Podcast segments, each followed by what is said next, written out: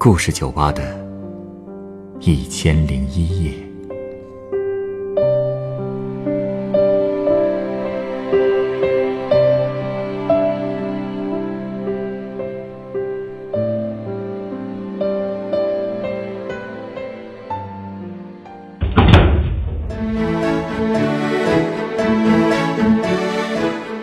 欢迎光临故事酒吧。今天来到酒吧的这位客人向我讲述了她闺蜜前后七次的减肥经历。一个姑娘为了瘦，到底能有多拼？她为此又付出了多少代价呢？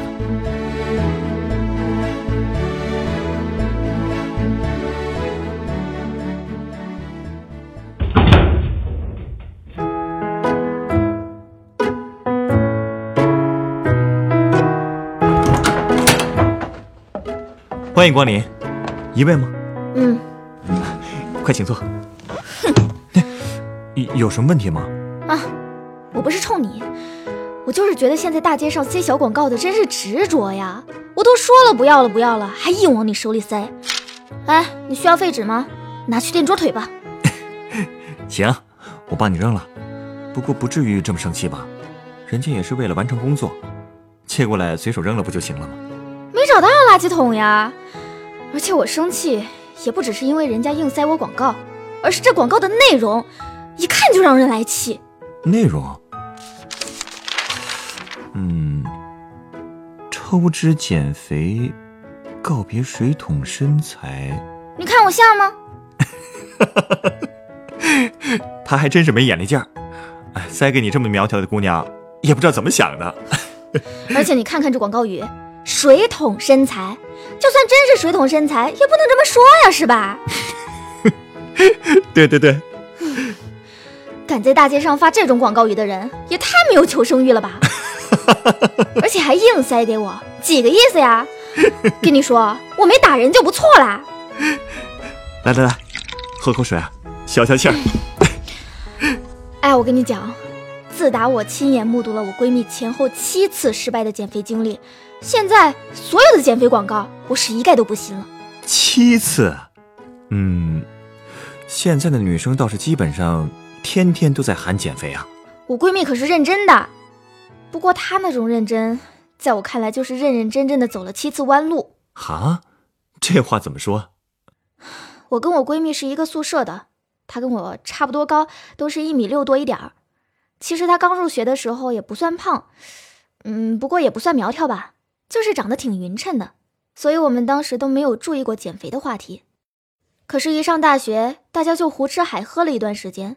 我闺蜜又特别喜欢吃甜食，所以开学还不到半年呢，她就长了八九公斤。半年就长了小二十斤啊！是啊，体重都快奔一百三了。她这才觉得整个人都不好了，决定减肥。最开始，她用的是断食的方法，生饿着。对啊。而且是整天整天的不吃饭，这哪行啊！哎，他听一个老师说的，说只要连续七天只喝水，什么都不吃，就可以减掉十斤肉。这老师也忒不靠谱了，他真饿了七天啊？那可不，好家伙，那一个星期我都不好意思在宿舍吃东西了，每到饭点我都只好自己一个人出去吃饭。不是这样哪受得了啊？对呀，所以一个星期以后，他终于撑不住了。我感觉他脑子都变迟钝了，而且睡觉的时间也越来越多。终于有一天，他管我要了一颗糖，说自己要饿疯了，而且还晕晕乎乎的。那还不赶紧吃饭去啊？去了呀，我晚上陪他去的，结果他居然说吃不下，我当时就懵了。后来我就每天陪他去补充葡萄糖水，总算每天能比前一天多吃一点了，慢慢的状态也调整回来了。哎呀，我就想问问。瘦了多少啊？四斤。你说这是何苦呢？所以他说他也不想再试第二次了，就安安分分的好好吃了两个星期的饭。然后他刷微博的时候看到了一款减肥茶的广告，心里一痒，就加了那个商家的微信，然后一口气买了三个月的量。啊？干嘛要买那么多呀？这试都没试过的东西能靠谱吗？人家说那是一个疗程的，不然不管用。啊，估计不便宜吧？五千多呢，这么贵啊？哎，他家倒是也不差钱，不差钱也不能这么造啊！就是，我也觉得他疯了。可他真是被洗脑洗的一个干净，非说人家说啦，这款减肥茶没有副作用，也不用节食，它只是提高身体新陈代谢的效率什么的。人家还给他发了几张所谓的成功案例的图片，啊，那效果看起来别提有多好了，而且还听说见效特别快。那他喝完了效果怎么样？呵呵，才喝了一次就上吐下泻了啊！然后他就去问人家怎么会这样啊？对方还说呢，这是正常情况，表示你的身体正在排毒。他居然还信了，于是他就这么上吐下泻了一个月。嗯，体重也确实下去了一点，但看他那样也太痛苦了。后来有一天，他拉肚子的时候竟然拉出血了，这这是要出大问题的呀！去没去医院啊？去了，医生说他是肠炎，叫他赶紧停了那个减肥茶，还给他开了一大堆药。医生还说，这茶减的不是体内的脂肪，而是让他脱水，对身体一点好处都没有。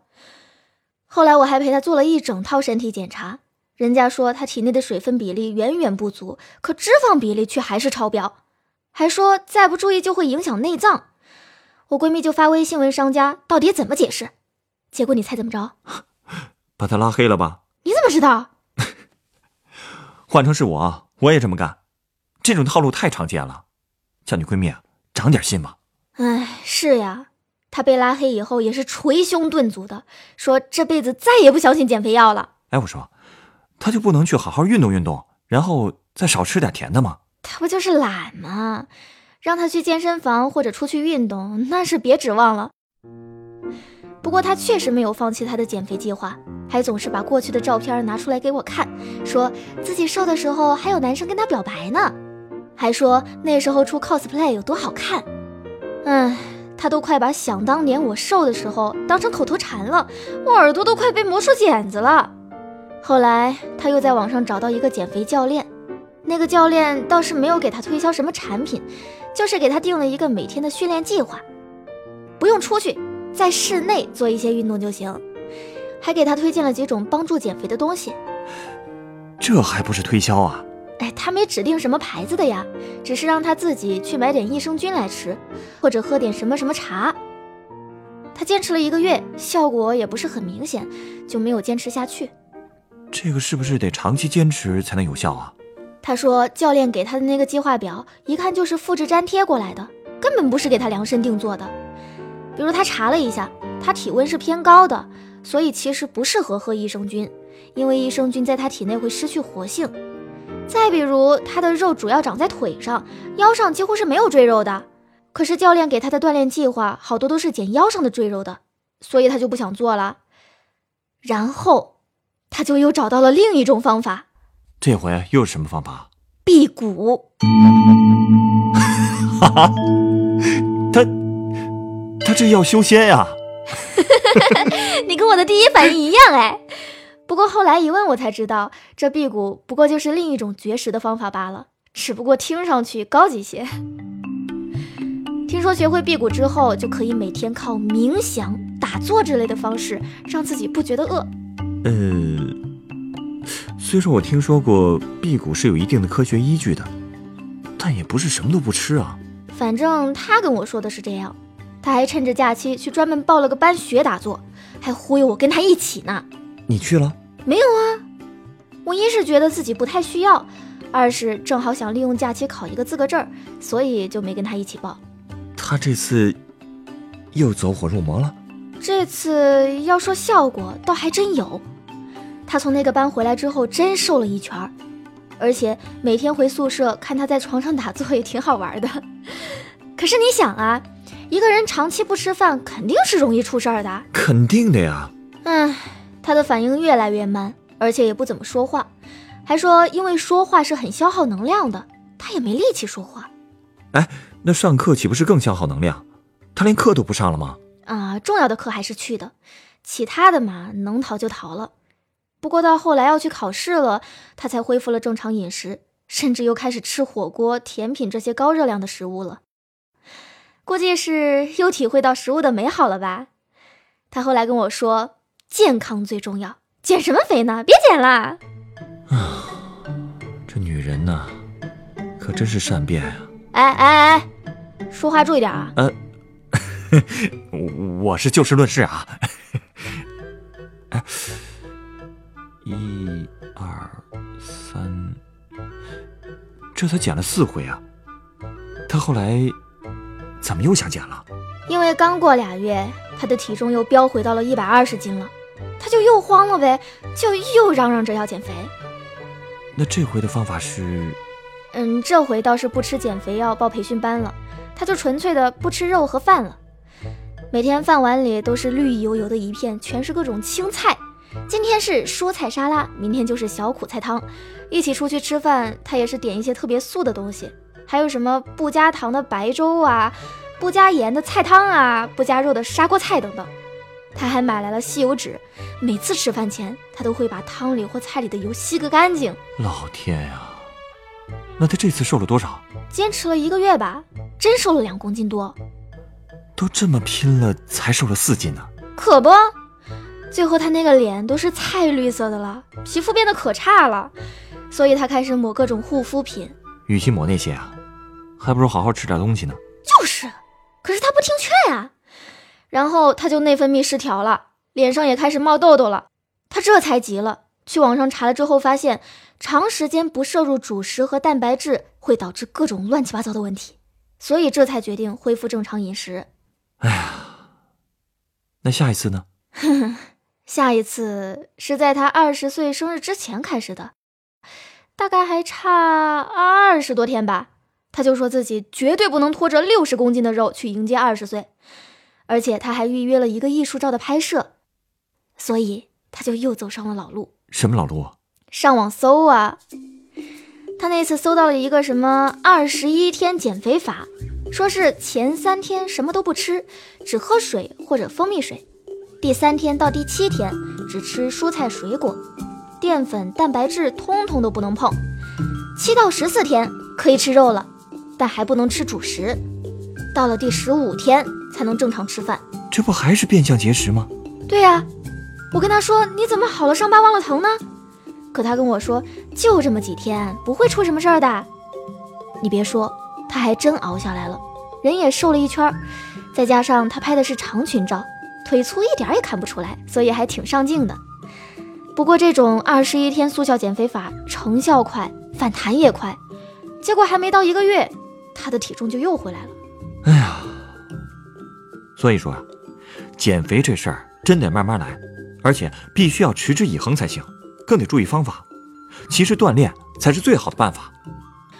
唉，可他当时就在节食这条路上一条道走到黑了。不过他也知道不能图快了，于是就开始慢慢的减少饭量。可是最后他还是出事儿了。怎么了？他开始厌食了，每天都不想吃东西。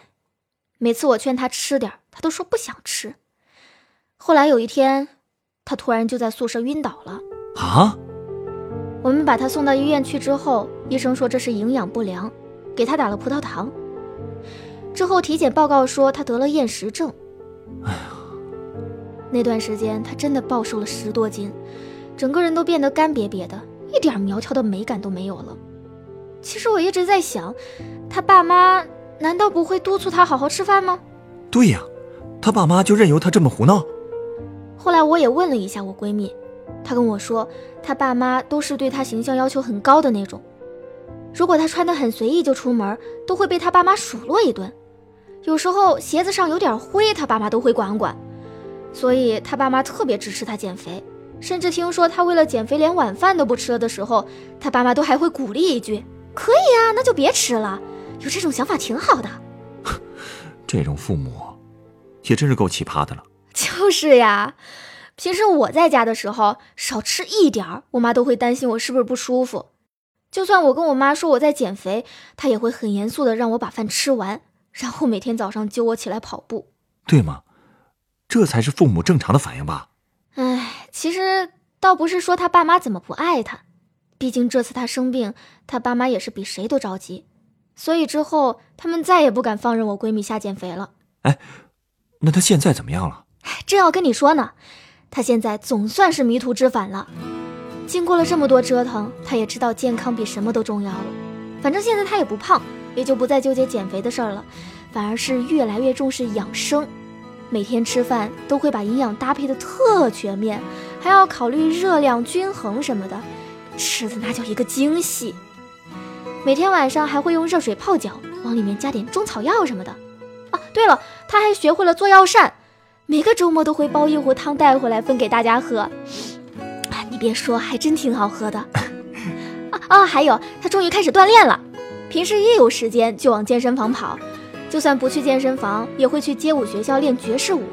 就这么练了半年，他整个人都健康多了，现在都成了他们舞社爵士部的部长了。彻底改头换面了呀，不容易啊！真是太不容易了。看他现在这种状态，我都特别替他高兴。你是不知道，过去他经常跟我说，如果这次我再减不下来，我就去抽脂。所以我现在看到抽脂减肥的广告，我就反感。这些所谓的速效方法，在我看来都不健康。这个我同意。哎，你稍等啊，我想到一款鸡尾酒要送给你。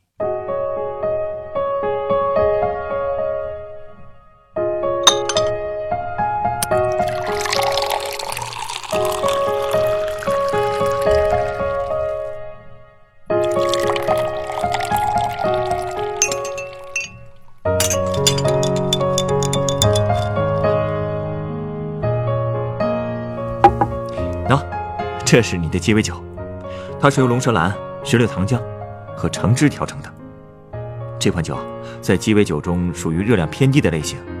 既然今天聊的是减肥的话题，所以我觉得这杯低热量、高颜值的酒应该比较适合你。哎呀，老板你可真周到！你别说，这酒还真好看，颜色还是渐变的，像不像日出时的颜色？像。其实送你这杯酒还有一个原因，听了你的故事。让我特别感慨，这个世界上真的不存在靠偷懒就能成功的事情。减肥也好，学习、工作也好，如果一开始就想着找捷径，结果只能是事倍功半。我一直相信，勤奋到每天都能看到日出的人，绝对比睡到日照三竿才肯起床的人更容易实现自己的梦想。嗯，说的太对了。而初升的太阳，看起来也是最美的。就像这杯龙舌兰日出，味道也非常甜美柔和，这也可以算是对勤奋者的一种奖励吧。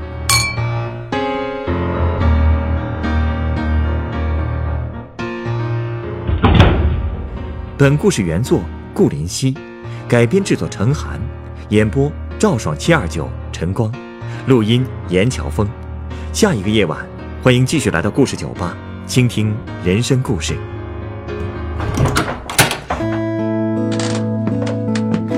大家好，我是故事酒吧的调酒师陈光。故事酒吧是一个分享真实人生故事的地方。如果您有想分享的故事，如果您愿意将它做成广播节目，在故事酒吧中由专业演播人员演绎出来，我们欢迎您的投稿。投稿故事有真实基础即可，可以虚构一些细节，字数在四千至一万字，记叙文体，文笔无需华丽，只求通顺质朴。我们非常欢迎积极、阳光、正能量的故事。如果是伤感的故事，也请避免犯罪、色情、批判国家和宗教信仰等话题。稿件由制作人审核后，是否采纳会及时通过邮件通知您。另外，由于广播电台制作成本有限，被采用的稿件是无法支付稿酬的。但所有的稿件被采纳的投稿人都将获得高清版本的节目成品 MP3 作为纪念。如果您在北京，也有机会来录音机房观摩现场录音。投稿邮箱：幺六五三四幺四二三 @QQ 点 com，幺六五三四幺四二三 @QQ 点 com。